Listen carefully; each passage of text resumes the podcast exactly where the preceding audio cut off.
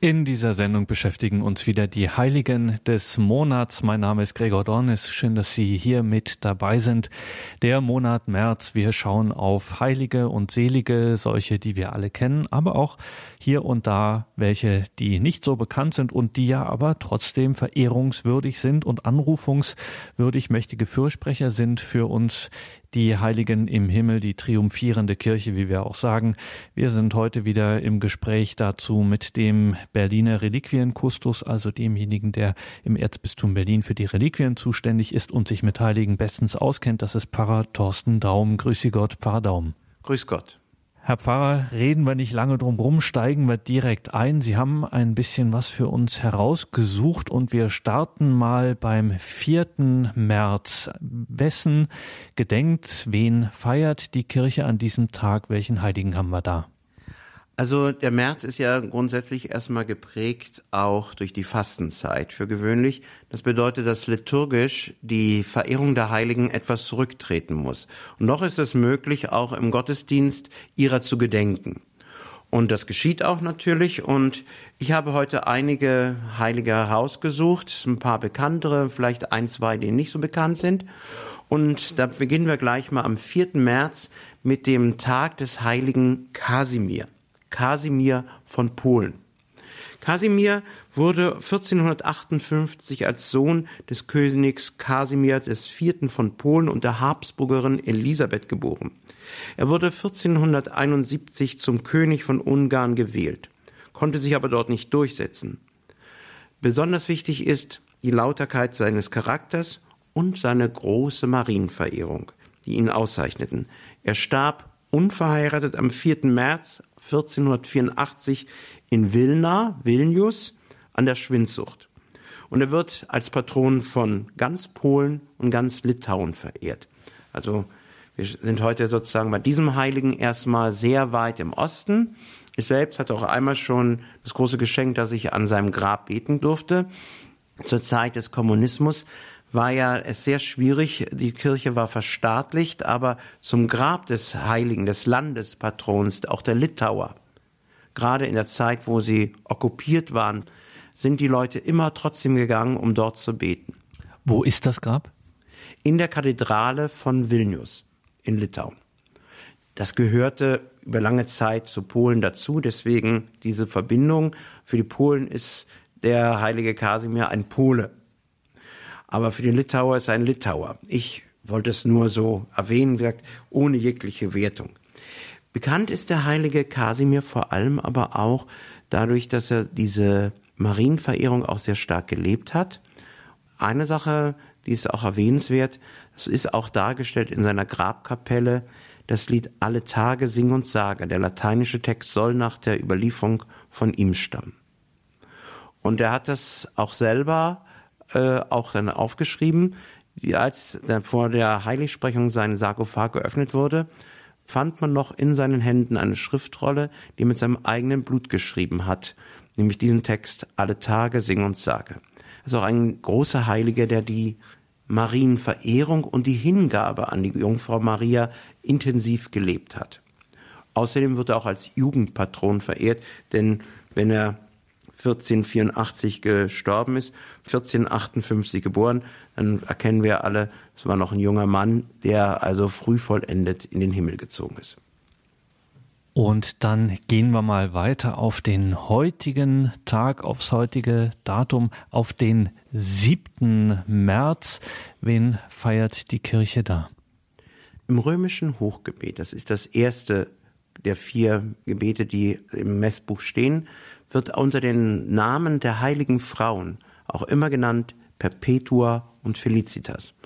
Und es ist interessant, wir haben von vielen Heiligen nur den Namen und wissen gar nichts von ihrem Leben, von den Lebensumständen, vor allem auch von den Umständen ihres Martyriums. Bei diesen beiden Frauen haben wir das große Glück, dass die Akten sich erhalten haben. Sie gehören zu den überlieferten Akten der und Dokumenten der alten Kirche, die sich bis in unsere Zeit erhalten haben, so dass wir sehr genau über ihre die Umstände ihres Leidens und Sterbens auch etwas wissen. In der Christenverfolgung des Kaisers Septimus Severus wurden Perpetua und Felicitas am 7. März 203 den wilden Tieren vorgeworfen und dann mit einem Dolch getötet. Perpetua war eine jung verheiratete Patrizierin, also eine Adlige, aus Karthago, Nordafrika. Ihr alter Vater besuchte sie im Gefängnis und wollte sie mit dem Hinweis auf ihr einjähriges Kind zum Abfall bewegen. Die Felicitas war eine Sklavin, sozusagen die Haussklavin der Perpetua. Und sie hatte kurz vorher im Gefängnis ein Mädchen geboren. Über das Martyrium wissen wir, wie gesagt, sehr genau Bescheid. Teils von der Perpetua, teils von Augenzeugen. Eine große Glaubensfreude spricht aus den Dokumenten. Natürlich merkt man natürlich auch, wenn man diese Dokumente jetzt dann auch liest, ausführlicher, was das natürlich für eine unglaubliche Anspannung war.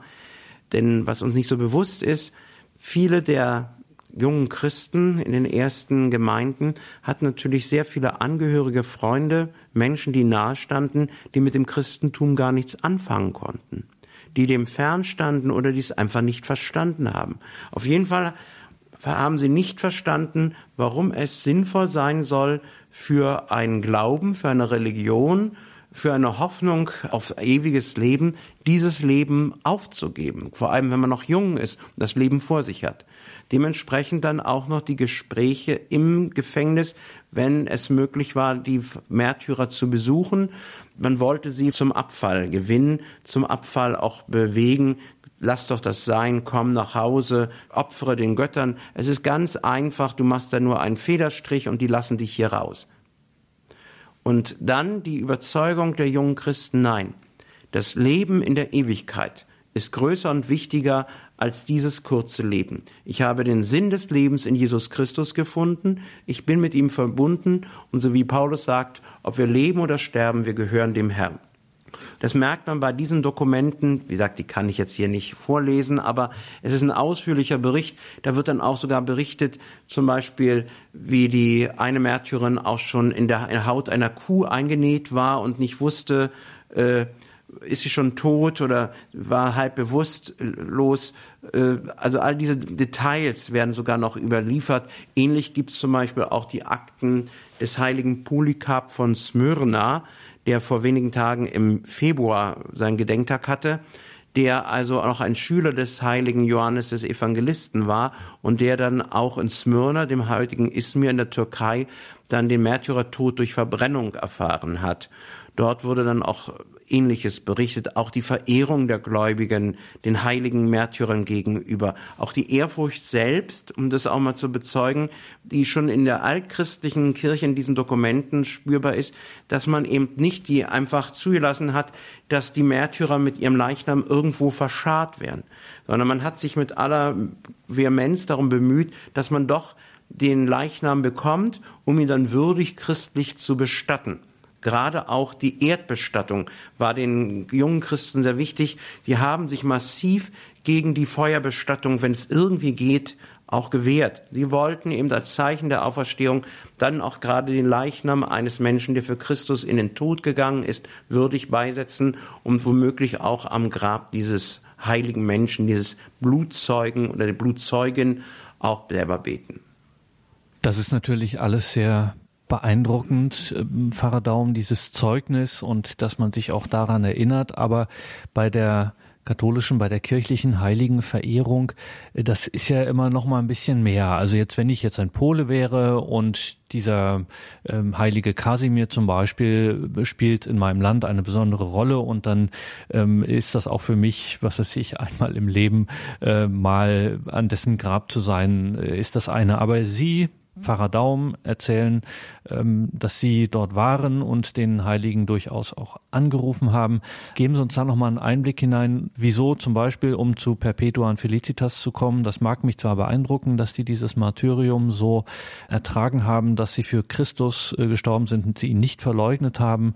Warum soll ich im Jahr 2017 diese Heiligen heute hier verehren? Warum könnten die für mich wichtig sein?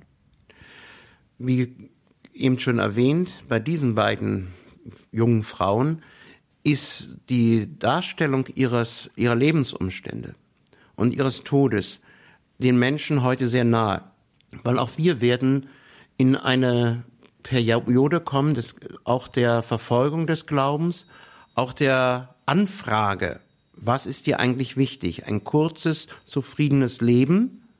Oder ist es dir wichtig, quasi Zeugnis von einer Hoffnung zu geben, die sogar über deinen Tod hinausgeht? Ist es wichtig, dass du für deine Kinder da bist? Meine, die beiden Frauen haben ein Kind geboren. Und die Felicitas ist übrigens deswegen später hingerichtet worden, weil natürlich nach dem römischen Recht eine schwangere Frau nicht hingerichtet werden durfte.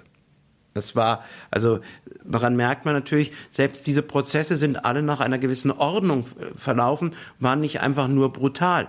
Es wurde ganz klar, da hat ein Staat sich durchgesetzt, gerade in den ersten Jahrhunderten. Der römische Staat verlangte von seinen Bürgern Loyalität und auch in Glaubensfragen. Jeder durfte glauben, was er wollte. Aber den Staatsgöttern und damit sozusagen der Staatsräson musste äh, sozusagen auch jeder sich unterordnen. Und dagegen haben sich die Christen gewehrt. Sie haben Gott über den Staat gestellt. Und diese, diesen Absolutheitsanspruch des Staates haben sie nicht anerkannt. Und damit waren sie natürlich Revolutionäre, denn alle anderen Kulte, egal was sie verehrt haben und wer und wie, haben natürlich den römischen Staat anerkannt. Aber die Christen haben in den Augen der Staatsmacht, der Kaiser und ihrer Vertreter genau das nicht getan, weil sie natürlich sich fixierten auf ein Leben nach dem Tod. Und das war in dem Sinne etwas völlig Neues. Und für uns, also für mich persönlich, ist der, die Betrachtung der Märtyrer der ersten Jahrhunderte deswegen so faszinierend und hier diese konkreten Beispiele dann auch, weil eben da spürbar wird, das waren Menschen aus Fleisch und Blut, nicht nur irgendwelche Namen, die diese Erfahrung gemacht haben und diese Entscheidung getroffen haben. Gott ist größer selbst als mein Leben und mein Leben ist mir von Gott geschenkt. Es gibt nur eines, wofür ich mein Leben bereit bin zu geben, das ist mein Glaube. Ich weiß nicht, wie viele Christen heute zu diesem Mut, zu dieser unglaublichen Begeisterung fähig sind. Auf der anderen Seite wissen wir natürlich, dass gerade das Martyrium von vielen Christen zu unserer Zeit eingefordert wird und dass viele unserer Glaubensbrüder und Schwestern, ich denke nur an den Orient, ich denke nur an die Christen in China und Nordkorea als Beispiele, das wird auch letztendlich, die müssen Blutzoll zahlen. Und sie sind in dieser Phase. Man spürt aus diesen alten Berichten, wenn sie nicht, manche sind natürlich legendär überlagert, aber wenn das authentisch ist, noch eine solche Freude, wo wir dann letztendlich, und das, so geht mir das, ich bin beschämt, wenn ich sozusagen mittelmäßig versuche zu sein oder nur mich mittelmäßig sehe, vor der Größe der Märtyrer, die alles hingegeben haben für diesen denselben Glauben, den ich teile und für den ich bislang noch nicht viel opfern musste.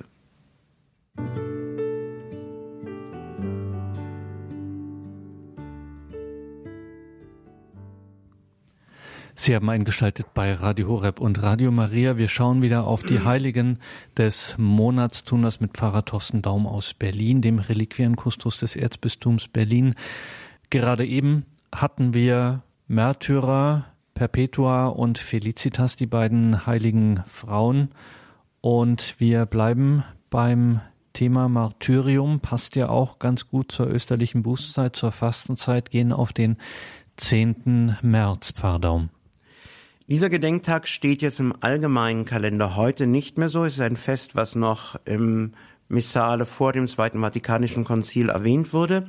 Aber mir erscheint das deswegen so wichtig, weil bei manchen Heiligen merkt man auch wirklich Ökumene. Und Ökumene bei den Heiligen, das ist vielen wahrscheinlich dann auch bewusst, da teilen wir natürlich die Verehrung unserer Brüder und Schwestern in der Orthodoxie. Und die Heiligen, die ich jetzt gleich nennen werde, werden auch in der orthodoxen Kirche hoch verehrt. Es sind nämlich die heiligen 40 Märtyrer von Sebaste. Im römischen Brevier, in der Ausgabe vor 1960, findet sich eine genaue Beschreibung des Martyriums dieser heiligen 40 Märtyrer. Zur Zeit des Kaisers Licinius und des Statthalters Agricolaus zeichneten sich zu Sebaste, einer Stadt in Armenien, 40 Soldaten durch ihren Glauben an Jesus Christus und ihre Standhaftigkeit im Leiden besonders aus. Wiederholt wurden sie in einen schauerlichen Kerker geworfen, wurden gefesselt, das Gesicht wurde ihnen mit Steinen zerschmettert. Zuletzt mussten sie in der kältesten Winterzeit unbekleidet unter freiem Himmel auf einem zugefrorenen Teich die Nacht zubringen. So sollten sie durch Erfrieren den Tod finden. Einmütig aber beteten sie. Zu vierzig sind wir auf den Kampfplatz getreten, zu vierzig wollen wir auch die Krone erlangen. Herr, lass nicht einen an dieser Zahl fehlen. Diese Zahl steht in Ehren. Du hast sie geheiligt durch dein vierzigtägiges Fasten. Damit kam das Gesetz Gottes auf die Erde. Auch Elias fastete vierzig Tage lang und betete zu Gott. Dann durfte er ihn schauen. So beteten sie. Während die übrigen Wächter vom Schlaf übermannt wurden, blieb der Türhüter allein wach. Auf einmal sah dieser, wie die Soldaten während des Gebetes von einem hellen Lichtschein umflossen wurden und wie vom Himmel Engel herabkamen, gleichsam von einem König geschickt, die 39 Kränze an die Soldaten austeilten. Da dachte er sich, das sind doch 40. Wo ist denn die, der Kranz für den 40. Während er noch so dachte, sprang einer von ihnen, der die Kälte nicht mehr länger aushalten wollte, in das nebenan bereitete warme Bad.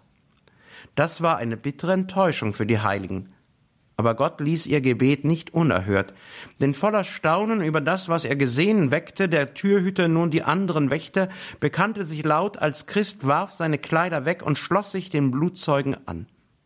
Als die Diener des Statthalters hörten, dass auch der Türhüter Christ geworden sei, zerschlugen sie mit Knütteln allen die Gebeine. Bei dieser Marter starben sie alle, mit Ausnahme des Jüngsten, Meliton mit Namen.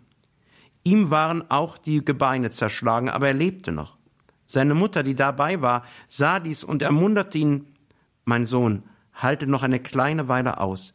Siehe, Christus steht vor der Tür, er hilft dir.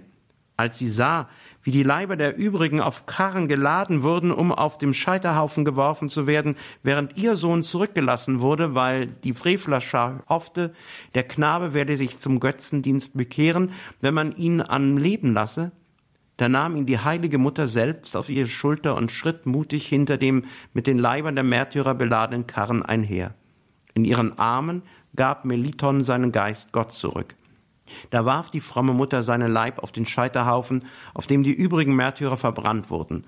So waren sie also, nachdem sie an Glaubenseifer und Heldenmut einander gleich gewesen, auch im Tode miteinander vereint und durften gemeinsam in den Himmel eingehen. Nachdem sie verbrannt waren, wurden ihre Überreste ins Wasser geworfen, doch die sammelten sich auf wunderbare Weise an einem Ort. Die Christen fanden sie und setzten sie an einem ehrenvollen Grabe bei. Soweit der Bericht des römischen Breviers. Man findet die Darstellung auch gerade in der Orthodoxie als Ikone, dass diese 40 Märtyrer nur mit einem Lendentuch bekleidet auf dem Eis stehen und ihn vom Himmel die Engel herabkommen, um ihm die Krone des Martyriums zu reichen. Sie haben hier an diesem Bericht auch mal eine Darstellung, wo ein historischer Kern war. Vielleicht ist da auch etwas als Legende zugekommen, was ja durchaus bei Märtyrerberichten dann auch immer noch schon in der Antike gern geschehen ist. Aber im Kern ist es immer wieder das Bekenntnis zum Glauben, die Bereitschaft für diesen Glauben in den Tod zu gehen. Wir haben auch unter den Märtyrern sehr viele Soldaten, die also auch bereit waren, für den Kaiser zu sterben. Aber er durfte nicht von ihnen verlangen, dass sie fremden Göttern opfern. Denken wir da zum Beispiel an den heiligen Mauritius und seine Gefährten. Das ist genau dieselbe Situation gewesen wie auch in diesem Fall. Und wir haben auch immer die Situation, dass bei solchen Berichten von dem Martyrium es oftmals geschieht, dass der Wächter selbst oder Menschen am Rand so erschüttert sind von diesem Glaubensmut, von dieser Begeisterung, aber von dieser auch diesem Bereitschaft, sein Leben für diesen Jesus Christus hinzugeben, dass sie dem Märtyrer folgen und dass sie selber dann ins Martyrium gebracht werden. Gerade auch bei den Schilderungen der Märtyrien findet sich da immer wieder solch ein Hinweis, dass da auch einer der Soldaten, der Wächter, der Folterknechte oder ein Umstehender so erschüttert wurde, dass er sich selber plötzlich auch als Christ bekannte, auch ich glaube an Jesus Christus. Und dann bin ich immer der Meinung, Auch wenn man natürlich fragt, ist das nicht alles ein bisschen erfunden und so weiter. Ich glaube schon, da sind sehr viele Zeugnisse der Antike, wo Gott unglaubliche Wunder gewirkt hat in den Herzen der Menschen. Das größte Wunder bei den Martyrien auch schon von Anfang an ist der Glaubensmut der Märtyrer, die bereit waren, sozusagen in einer Abwägung das höhere Gut des Glaubens und vor allem des ewigen Lebens in den Blick zu bekommen und denen ihr irdisches Leben nicht mehr so wichtig war. Wobei wir nicht denken müssen, dass die nun alle Hurra gerufen haben, endlich darf ich sterben. Es ist immer, auch damals, ein großes Opfer gewesen, auf das die gerne verzichtet hätten. Das wäre jetzt, wenn wir heute schon über Martyrium sprechen, über die Bereitschaft zum Glaubenszeugnis im Zeugnis für Jesus, dann, wenn es hart auf hart kommt, tatsächlich auch das ins Martyrium zu gehen und ja auch mit unfassbaren, auch körperlichen Qualen und Schmerzen. Ja, das ist ja, kann man sich ja kaum vorstellen. Trotzdem stellt sich einem heutzutage die Frage, wo wir das in dieser Weise damit nicht mehr vertraut sind, äh, die Frage, wieso ist das so verehrungswürdig? Also wäre es nicht viel pragmatischer, wäre es sozusagen auch pastoraler, wenn man es so nennen will, zu sagen, na ja, ich gebe jetzt hier mal dem Kaiser, was des Kaisers ist, soll er, soll er von mir aus die paar Opfergaben für die Götter des Römischen Reiches und dann kann ich hier trotzdem weiter missionieren und Christus bezeugen und so weiter. Warum? Also wo war hier die Grenze, dass man gesagt hat, hier, hier kann ich jetzt keinen Kompromiss mehr eingehen? Das ist uns ja heutzutage doch eher ein bisschen fremd. Es geht um die Aufrichtigkeit. Letztendlich natürlich kann ich Kompromisse machen. Und das Leben besteht auch in vielen Dingen aus Kompromissen. Denken Sie nur an die Fragen der Pädagogik. Auch hier muss man immer wieder sehen, was ist auch ermessen, was ist wichtig. Aber in den letzten entscheidenden Fragen beweisen uns die Märtyrer aller Zeiten bis in die Gegenwart, dass wir als Christen äh, nicht in einem Fanatismus, das könnte man uns ja jetzt vorwerfen, das suchen. Das ist erstmal ganz wichtig. Entscheidend ist der Unterschied zu anderen Formen des Martyriums in Anführungszeichen. Das christliche Martyrium ist nicht gesucht.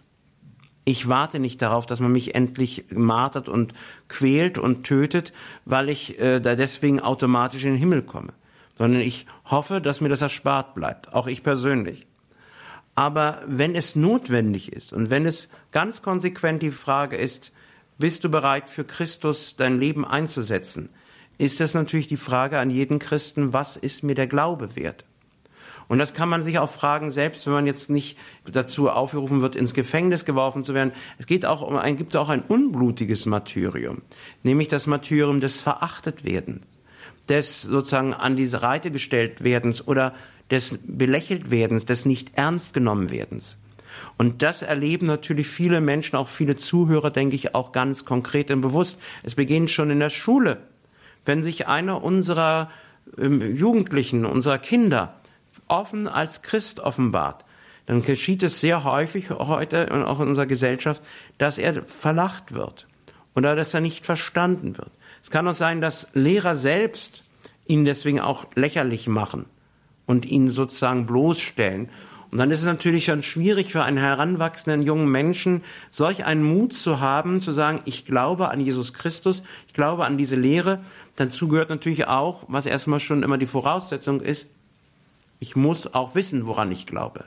Ich muss daran fest glauben und ich muss auch wissen, was mir eigentlich geschenkt wird, was ich in Anführungszeichen davon habe, wenn ich Christus bekenne.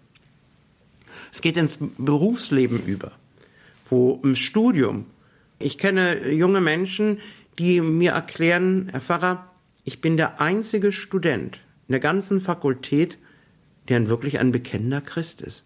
Jedenfalls ein Bekennender, der dazu steht. Das heißt nicht, dass man sich ein großes Kruzifix sozusagen irgendwo ranhängen muss und das nach außen kehren muss. Aber es, irgendwo zeigt sich das ja dann doch die Frage nach dem Glauben und der Hoffnung.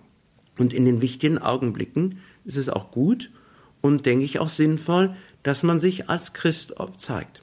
Ich denke an meine eigene Zeit. Äh, ich habe eine ganz konkrete Erfahrung in der Schule und auch in der Berufsschule gehabt, wo ich, der ich eigentlich da eher zurückhaltend auch war und jetzt das auch nicht so nach außen getragen habe, auch in die Situation kam, du musst jetzt aufstehen und deutlich dem Lehrer sagen, was er da gesagt hat. Es ging damals wirklich auch um den katholischen Glauben und die Verehrung der Jungfrau Maria. Das akzeptierst du nicht. Du bist ein Gläubiger Katholik und du stehst zu deinem Glauben.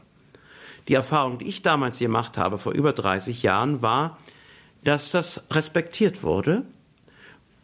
Erstaunen, weil man das gar nicht mehr für möglich hielt. Und die Folge war in meiner Schulklasse, dass die evangelischen Mitchristen mich mit unterstützt haben und gesagt haben, wir sind zwar evangelisch, aber wir sehen das genauso. Für uns ist das auch wichtig, unser christlicher Glaube und egal katholisch oder evangelisch christlich, wir stehen zu unserem Glauben, auch wenn Sie meinen, es gibt gar keinen Gott. Also ich habe das selber auch erfahren durch meine Biografie. Es ist wichtig, zum Glauben zu stehen. Das hat jetzt keine Folgen. Ich hatte, wurde nicht geschlagen oder irgendwas, äh, bin auch nicht böse darüber. Aber äh, umso mehr ist das Vorbild der Märtyrer über durch alle Jahrhunderte bis in die Gegenwart. Denn wir haben ja jetzt nur exemplarisch aus der alten Kirche Märtyrien mal erwähnt. Für uns immer wieder auch eine Herausforderung, dass wir sagen, nimm das Bekenntnis des christlichen Glaubens nicht zu leicht. Mach es dir auch nicht zu leicht und mach an der falschen Stelle auch nicht falsche Kompromisse.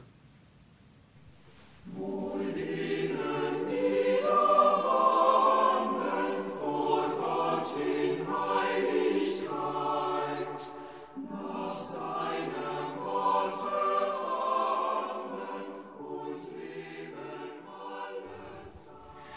Die Heiligen des Monats März beschäftigen uns in dieser Sendung. Wir sind im Gespräch mit Pfarrer Thorsten Daum aus Berlin und haben schon gemerkt, das sind keine Geschichten aus der Vergangenheit, die uns nicht mehr betreffen, sondern es sind zum einen die Zeugnisse der Heiligen ja nicht nur Vorbilder für unsere Gegenwart, sondern sie sind eben auch die Vorbilder im Glauben und Sie sind Lieder der himmlischen Kirche, das heißt mächtige Fürsprecher in unseren Tagen und in unseren Nöten. Und gerade wenn sie eben ähnliche sind, ähnliche Nöte und Sorgen, denken wir daran, dass bestimmte Arten von Martyrien dann eben auch für bestimmte körperliche Leiden herangezogen werden. Das heißt, diese Heiligen dann in besonderer Weise angerufen werden. Und jetzt Pfarrer Daum gehen wir auf den 14. März. Jetzt mal kein Märtyrer, sondern eine Königin. Wieder eine Frau, die heilige Mathilde. Wer ist die heilige Mathilde? Der Name Mathilde ist ja vielen durchaus sehr bewusst, ist ein sehr beliebter Name bis heute, wo man wieder auch klassische Namen mag. So manch einer hat vielleicht in der Familie eine Mathilde und weiß gar nicht, wer war die heilige Mathilde. Der Schott sagt Folgendes. Mathildes Vater war der Sachsenherzog Dieterich, ein Urenkel des Sachsenherzogs Widukind des Feindes Karls des Großen und seiner Politik. Mathilde wurde im Stift Herford erzogen. 913 wurde sie mit dem Sachsenherzog Heinrich vermählt, der 919 deutscher Kaiser wurde. Der älteste ihrer Söhne war Otto, der später Otto I. war der Kaiser. Der zweite, der heilige Bruno, Bischof von Köln. Mathilde hat ihrem Gatten oft nützlichen Rat gegeben und seinen Zorn besänftigt, wofür er ihr auf seinem Sterbelager dankte. Im Streit ihrer Söhne Otto und Heinrich stand sie zunächst auf der Seite Heinrichs, söhnte sich dann aber mit beiden aus. Ihr Leben war ausgefüllt mit Gebet, Arbeit und Taten der Nächstenliebe. Sie starb am 14. März 968 und wurde in Quedlinburg neben ihrem Gatten beigesetzt. Also wir sind jetzt vor so gut 1000 Jahren. Die Welt hat sich verändert, die neuen Stämme haben sozusagen die Macht übernommen. Wir hörten ja historische Namen. Widukind war ja dieser Sachsenherzog, der es Karl dem Großen sehr schwer gemacht hat. Es waren massive Kämpfe, es ist viel Blut geflossen und zum Schluss hat sich Widukind zum christlichen Glauben bekannt. Sein Pate war Karl der Große selbst. Und zum Beispiel in Berlin im Kunsthistorischen Museum kann man sogar einige Kunstgegenstände aus dieser Zeit finden, von denen gesagt wird, das waren Taufgeschenke Karls des Großen an Widukind. Er ist dann sogar später ein Christ geworden, hat sehr viel für die Ausbreitung des christlichen Glaubens getan. Die Sachsen haben sich dann mit den Franken sozusagen vermischt. Und viele sächsische Adelsfamilien sind dann zu großer Bedeutung gekommen. Und auch diese Familien, von denen wir jetzt eben gehört haben. Damals war es klar, eine adlige junge Frau wird vermählt mit einem jungen Mann aus einem anderen Adelsgeschlecht aus, ja, dynastischen Gründen. Die wurde nicht groß gefragt. Wenn sie gut war, hat sie das Beste draus gemacht. Und offensichtlich hat der Herrgott wie an manchen Stellen es auch schon zuvor geschafft, im Herzen dieser jungen Frau die Freude des Glaubens und die Kraft des Glaubens lebendig zu werden zu lassen. Ihr war es also nicht zuallererst wichtig, dass sie die Königin war, sondern dass sie die Herrscherin war. Und Herrschen war im Mittelalter eigentlich vom Ideal, wenn man auch so das jetzt ernsthaft auch mal das Ritual einer Krönung sich anschaut, war immer im Bewusstsein, du hast deine ganze Aufgabe und diese Macht von Gott. Und ihm gegenüber bist du auch verantwortlich. So haben es die großen Herrscher gesehen, zum Beispiel Karl der Große, über den man sicherlich manches sagen kann und manche einer sagt, ob der ein Heiliger ist, wie er in Aachen verehrt wird. Aber er hat auf jeden Fall seine Verantwortung für seine Völker gesehen und für die Menschen, auch vor Gott. Er hat gewusst, er wird einmal da gefragt beim jüngsten Gericht, was hast du für den christlichen Glauben in deinen Ländern getan? Und so war das Bewusstsein eines herrschenden Menschen und natürlich auch einer Königin, diese Verantwortung ist nicht nur für mich alleine, dass meine Familie jetzt an der Macht bleibt, sondern die besteht darin, dass die Menschen, die uns anvertraut werden, dass das ganze Land, dass es auch größer wird, stärker und vor allem, dass der christliche Glaube lebendig wird. Natürlich war in dieser Zeit, Jahrhunderte nach der Völkerwanderung, im Mittelalter, eine ganz andere Vorstellung da. Aber die Menschen damals und auch die herrschenden Menschen wussten natürlich, dass mit Hilfe der Kirche und der Klöster auch eine Kultur dem Menschen nahegebracht werden kann. Die meisten der Menschen lebten in der Landwirtschaft, in Holzhütten, in sehr bescheidenen Verhältnissen. Natürlich war die wichtigsten Gebäude damals waren auch nicht die Schlösser, sondern waren die Klöster und die Kirchen. Die Herrscher hatten eigentlich eine sehr schwierige Aufgabe. Es war nicht so, wie wir uns das so vorstellen, dass sie saßen auf ihrem Schloss. Die sind eigentlich nur herumgereist. Von einem Schloss zum nächsten, um das ganze Land irgendwie zusammenzuhalten. Anders ging es auch mit der Kommunikation nicht. Und so war auch das Leben dieser Mathilde ein ständiges Umherschweifen. Daran versteht man natürlich dann auch, dass so eine Herrscherin dann irgendwo auch einen festen Sitz haben wollte. Und das war dieses Stift in Quedlinburg, was sie zusammen mit ihrem Mann gegründet hat. Und wie wir das eben auch schon gehört haben, das waren auch noch sehr wilde Zeiten. Auch diese Herrscher, diese Adligen, da ging schon mal schnell das Schwert und los und ein Krieg begann. Die Aufgaben der klugen Frauen an ihrer Seite waren dann, dass sie das Vertrauen ihres Partners dann auch bekommen haben. Die waren nicht nur die Mutter der Kinder, sie waren dann auch die Partnerin. Und gerade in dieser Zeit gibt es einige Herrschergestalten, gerade in Deutschland, von Frauen, denen dann auch der Herrscher selbst die Macht übergeben hat, nicht? In seiner Abwesenheit. Die dann also auch mitgeherrscht haben und die Verantwortung übernommen haben. Und natürlich auch hier, was auch so kam, sie hat große Söhne, die Mathilde, aber sie erlebt natürlich auch Streit und Zwist in der Familie muss sich da orientieren, aber letztendlich auch dafür sorgen, dass Friede herrscht. Auch in, wenn der Friede in der Familie herrscht und Versöhnung, dann wird es auch im Reich sein. Sie hat auch noch erlebt, dass ihr Sohn Otto, der dann später römischer Kaiser wurde, auf dem Lechfeld 955 alle deutschen Stämme gegen die heidnischen Ungarn vereinen konnte. Man sagt, dieser 10. August 955 auf dem Lechfeld bei Augsburg war im Prinzip die Geburtsstunde der Deutschen. Dass sie zum ersten Mal, so unterschiedlich die einzelnen Stämme waren, zusammengekommen sind, um gemeinsam unter ihrem Herrscher gegen die Feinde des Reiches zu kämpfen. Das war ihr Sohn, der ja übrigens auch äh, das Erzbistum Magdeburg gegründet hat und dort im hohen Chor des Magdeburger Domes ruht. Sie selber, Mathilde, hat sich dann am Ende zurückgezogen. Werke der Liebe waren eine Selbstverständlichkeit für sie. Man darf auch nicht immer denken, naja, das haben sie jetzt so aus Mitleid gemacht oder weil es sehr gut aussah, das machte sich sehr gut. Die viele soziale Einrichtungen damals lebten von der Großherzigkeit des Herrschers. Wenn der Herrscher oder seine Frau ihr Herz verschlossen haben, konnte wenig geholfen werden.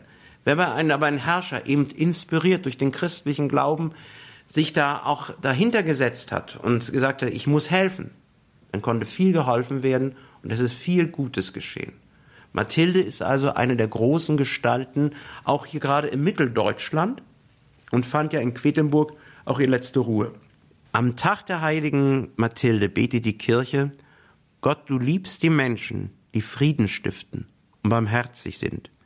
Mit deiner Hilfe hat die heilige Königin Mathilde Streitende versöhnt und den Notleidenden geholfen.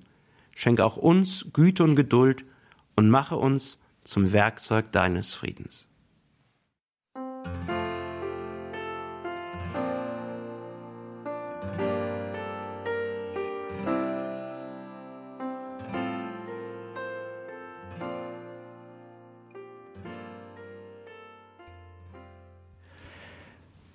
Eben waren wir bei der heiligen Mathilde, heute in dieser Sendung, in der wir uns mit den Heiligen des Monats März beschäftigen. Und jetzt gehen wir vom 14. März auf den 17. März. Ein Heiliger, den wir gerade hier bei Radio Horeb schon, der uns schon etwas vertrauter ist vielleicht als die anderen, allein schon durch unsere Arbeit für Radio Maria Irland. Wir gehen auf die grüne Insel und die meisten werden es schon ahnen. Es geht, Pfarrer Daum, um den heiligen Patrick. Der heilige Patrick, genau. Vielen ist schon bewusst, dass der 17. März in ganz Irland und auch da, wo ihren leben, wie zum Beispiel in Amerika, aber nicht nur dort, ein ganz wichtiger Tag ist, wo alles, aber auch alles in Grün erglänzt, weil der heilige Patrick und Irland alle eigentlich eins sind. Wer ist eigentlich der heilige Patrick historisch gesehen? Patrick Patricius wurde um 385 im römischen Britannien geboren. Im Alter von 16 Jahren wurde er von irischen Piraten nach Irland verschleppt und dort als Sklave verkauft. Nach sechs Jahren entfloh er in seine Heimat und kehrte 432 nach Irland zurück und wurde der große Apostel dieses Landes. Trotz großer Schwierigkeiten bekehrte er das ganze Land zum Christentum und teilte es in kirchliche Sprengel. Um 444 gründete er den Bischofssitz Armagh bei Belfast. Er starb 461 in Nordirland. Er ist der Patron von Irland und Island. Das ist erstmal in Kürze zusammengefasst, was der heilige Patrick dort sozusagen, also auch was ihn ausmacht. Erst einmal, Patrick stammt aus einer vornehmen Familie. Und was hier so lapidar beschrieben wird, ist natürlich die Katastrophe seiner Kindheit. Er wird dort sozusagen von Sklavenhändlern einfach gefangen. Als kultivierter Mensch, was er war, er hatte eine Ausbildung, er konnte lesen, schreiben, alles, wurde er dann quasi nach Irland gebracht, in seinen Augen zu Halbwilden, die auch noch Heiden waren. Und er wurde dort sozusagen ja nicht unbedingt jetzt besonders gut behandelt am Anfang, später schon. Da hat er dann quasi die Menschen kennengelernt, ihre Bräuche und war ja immer auch sozusagen in dieser Gefangenschaft, in dieser Entfernung von der Heimat seinen christlichen Glauben mit hat. Er wurde immer stärker der Wunsch, egal was auch geschieht, du kommst hier zurück, du bringst diesen Menschen den Glauben, die Freude des Glaubens. Genau das hat er dann auch erlebt er ist auf wunderbare Weise, es gibt da viele Legenden aus seinem Leben, zurückgekommen und also in die Heimat nach England. In England ist er dann auch in den geistlichen Dienst eingetreten, also er ist geistlicher geworden, Priester.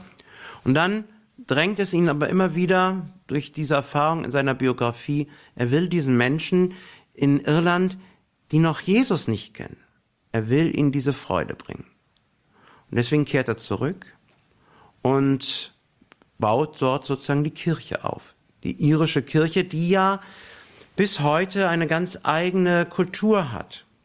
Nicht nur eine eigene Sprache, sondern in Irland war ein ganz anderes Christentum, das jetzt also jetzt erstmal auch sich unabhängig aufgebaut hat von dem römischen.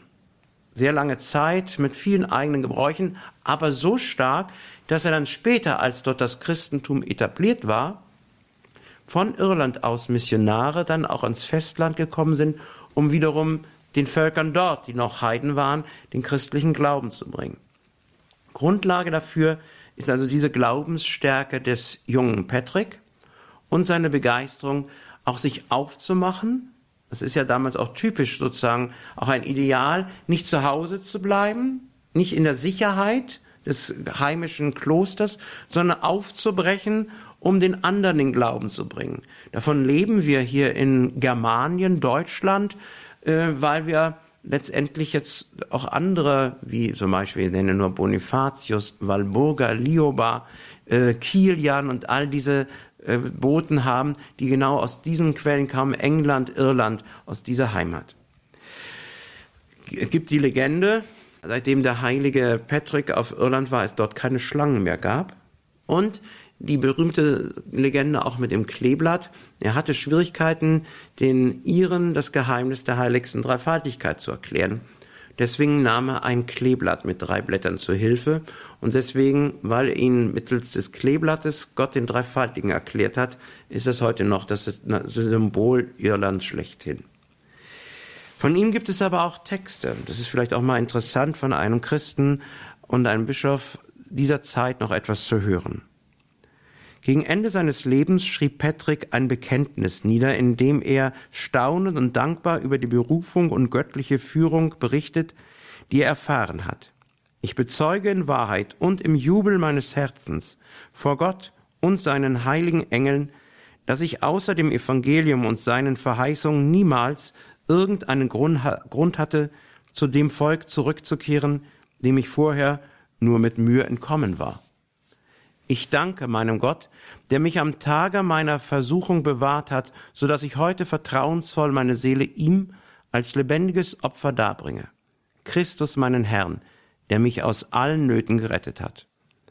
Also, er weiß, der einzige Grund, weswegen er da wieder hingegangen ist, wo es auch nicht so schön war wie in England, war der christliche Glaube.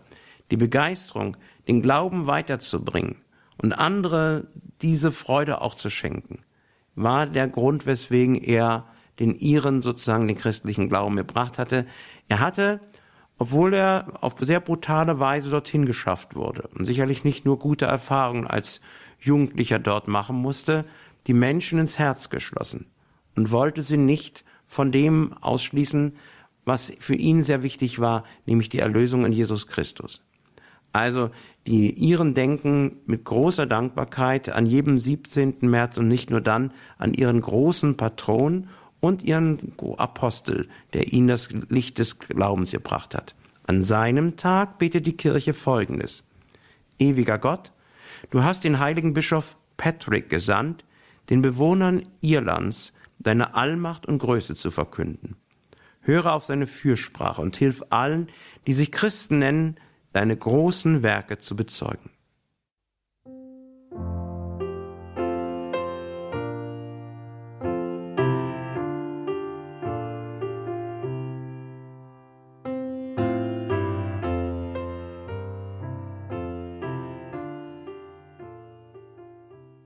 Das ist Radio Horeb und Radio Maria, heute mit Pfarrer Thorsten Daum aus Berlin. Wir sprechen über die Heiligen des Monats März, haben jetzt ein paar Heilige angeschaut und natürlich, das werden einige auch schon gedacht haben, wir müssen, wenn wir uns im März befinden, Pfarrer Daum, auf den Heiligen Josef schauen und auf das Hochfest Maria Verkündigung am 25. März und am 19. März zwei Hochfeste in der Bußzeit, in der Fastenzeit. Das ist ja auch ein besonderes. Ähm, was müssen wir denn zu diesen beiden Hochfesten wissen und bedenken? Also das bedeutendste Fest, weil es natürlich auch mit dem Weihnachtsfest unmittelbar zusammenhängt, ist das Fest der Ankündigung des Herrn, im Volksmund heute noch Maria Verkündigung genannt. Hier steht im Mittelpunkt am 25. März der Besuch des Engels bei der Jungfrau Maria Nazareth, jener berühmte Text aus dem Lukasevangelium, der auch Grundlage eigentlich der gesamten Verehrung der Jungfrau Maria geworden ist, uns, ich denke mal, den Zuhörern wohl bekannt. Es ist der Tag der Menschwerdung Gottes, denn Maria empfängt durch die Kraft des Heiligen Geistes Gott und trägt unter ihrem Herzen neun Monate das göttliche Kind, bis es geboren wird im Stall von Bethlehem Weihnachten. Deswegen ist der 25. März natürlich klar, genau neun Monate vor dem Weihnachtsfest. An diesem Tag gibt es den Brauch, wenn das Credo gebetet oder gesungen wird, dass wie am Weihnachtsfest die Gemeinde mit dem Priester sich niederkniet bei den Worten, hat Fleisch angenommen aus Maria der Jungfrau. Die Menschwerdung ist die Grundlage unseres ganzen christlichen Glaubens, ist unser Bekenntnis, dass Gott ein Mensch geworden ist aus Maria der Jungfrau. Deswegen feiert die Kirche natürlich dieses Fest selbst, wenn es in die Karwoche bzw. die Osterwoche fällt. Dann wird es entweder vor der Karwoche noch gefeiert oder es wird am Montag nach dem Weißen Sonntag gefeiert. Weil es so wichtig ist, dass man ganz wenige Feste werden noch nachgeholt. Das hat man früher viel häufiger gemacht. Es war dann durchaus auch recht kompliziert dass eine der wenigen Feste, das heute noch dieses Privileg hat, ist Maria Verkündigung wegen des wechselnden Ostertermins wird auf jeden Fall, wenn es nicht gefeiert werden kann, an dem Tag dieses Fest nachgefeiert. Und ähnlich ist es auch mit dem St. Josefstag. Es wäre eine eigene Sendung wert. Die Bedeutung und die Verehrung des heiligen Josef auch in der Kirche und in der Frömmigkeit und der Liturgie und der Spiritualität auch nachzugehen. Da ist jetzt leider hier nicht mehr so viel Platz. Vielleicht eine spätere Sendung mal. Auf jeden Fall seit äh, dem Mittelalter ist der Tag des heiligen Josef auf den 19. März gelegt. Hat nur den Nachteil, ähnlich wie Maria Verkündigung, dass es immer in der Fastenzeit. Auch der heilige Josef wird dann nachgefeiert, wenn sein Tag auf einen Sonntag fällt oder in Kar- oder Osterwoche. Dieses Jahr fällt der 19. März auf einen Sonntag, deswegen feiert die Kirche am Tag danach, den St. Josefstag. Er ist der Patron ganzer Länder, vieler Gemeinden, viele Kirchen sind nach ihm benannt. Also die Josefsverehrung ist seit dem späten Mittelalter in der westlichen Kirche sehr lebendig. Das Gedächtnis des heiligen Josef, soweit ich das in Erinnerung habe, in der Ostkirche wird um das Weihnachtsfest herum gefeiert. Die Heiligen des Monats waren heute wieder Thema in der Credo-Sendung bei Radio Horeb und Radio Maria. Wir waren im Gespräch mit Pfarrer Thorsten Daum aus Berlin, haben von ihm, der im Erzbistum Berlin für die Reliquien zuständig ist, so einiges erfahren. Danke dafür, Pfarrer Daum. Danke Ihnen, liebe Hörerinnen und Hörer, fürs Dabeisein. Von dieser Sendung gibt's den klassischen Audiomitschnitt wie immer beim Radio Horeb CD-Dienst. Und morgen im Laufe des Tages finden Sie das Ganze auch im Podcast- und Download-Bereich horeb.org ist der Internetauftritt von uns. Mein Name ist Gregor Dornis. Bleiben Sie nun dran. Wir beten hier um 21.40 Uhr das Nachtgebet der Kirche, die komplett. Aber vorher lassen wir die Sendung natürlich nicht aufhören, ohne dass wir nicht Pfarrer Daum zuvor um den priesterlichen Segen gebeten haben. Wir haben von Heiligen gehört im Monat März, in der Fastenzeit der Blick auf die Heiligen widerspricht nicht dem eigentlichen Gedanken der österlichen Bußzeit, dass wir unsere Herzen wieder neu auf Gott orientieren, auf die Liebe zu ihm und dadurch auch die Liebe zu unseren Mitmenschen. Das Beispiel, das Vorbild und die Fürsprache der Heiligen sind uns dafür nicht nur ein Maßstab, sondern immer wieder auch ein Ansporn. Und ihre Fürsprache hilft uns auch, dass wir uns aus unserer Mittelmäßigkeit erheben zu einer neuen Höhe. Ich wünsche allen, auch gerade in diesem Monat März die Freude des Glaubens auf die Fürsprache der Heiligen, über deren Leben wir etwas gehört haben. Der Herr sei mit euch und mit deinem Geiste. Segne und behüte euch der allmächtige Gott, der Vater und der Sohn und der Heilige Geist. Amen.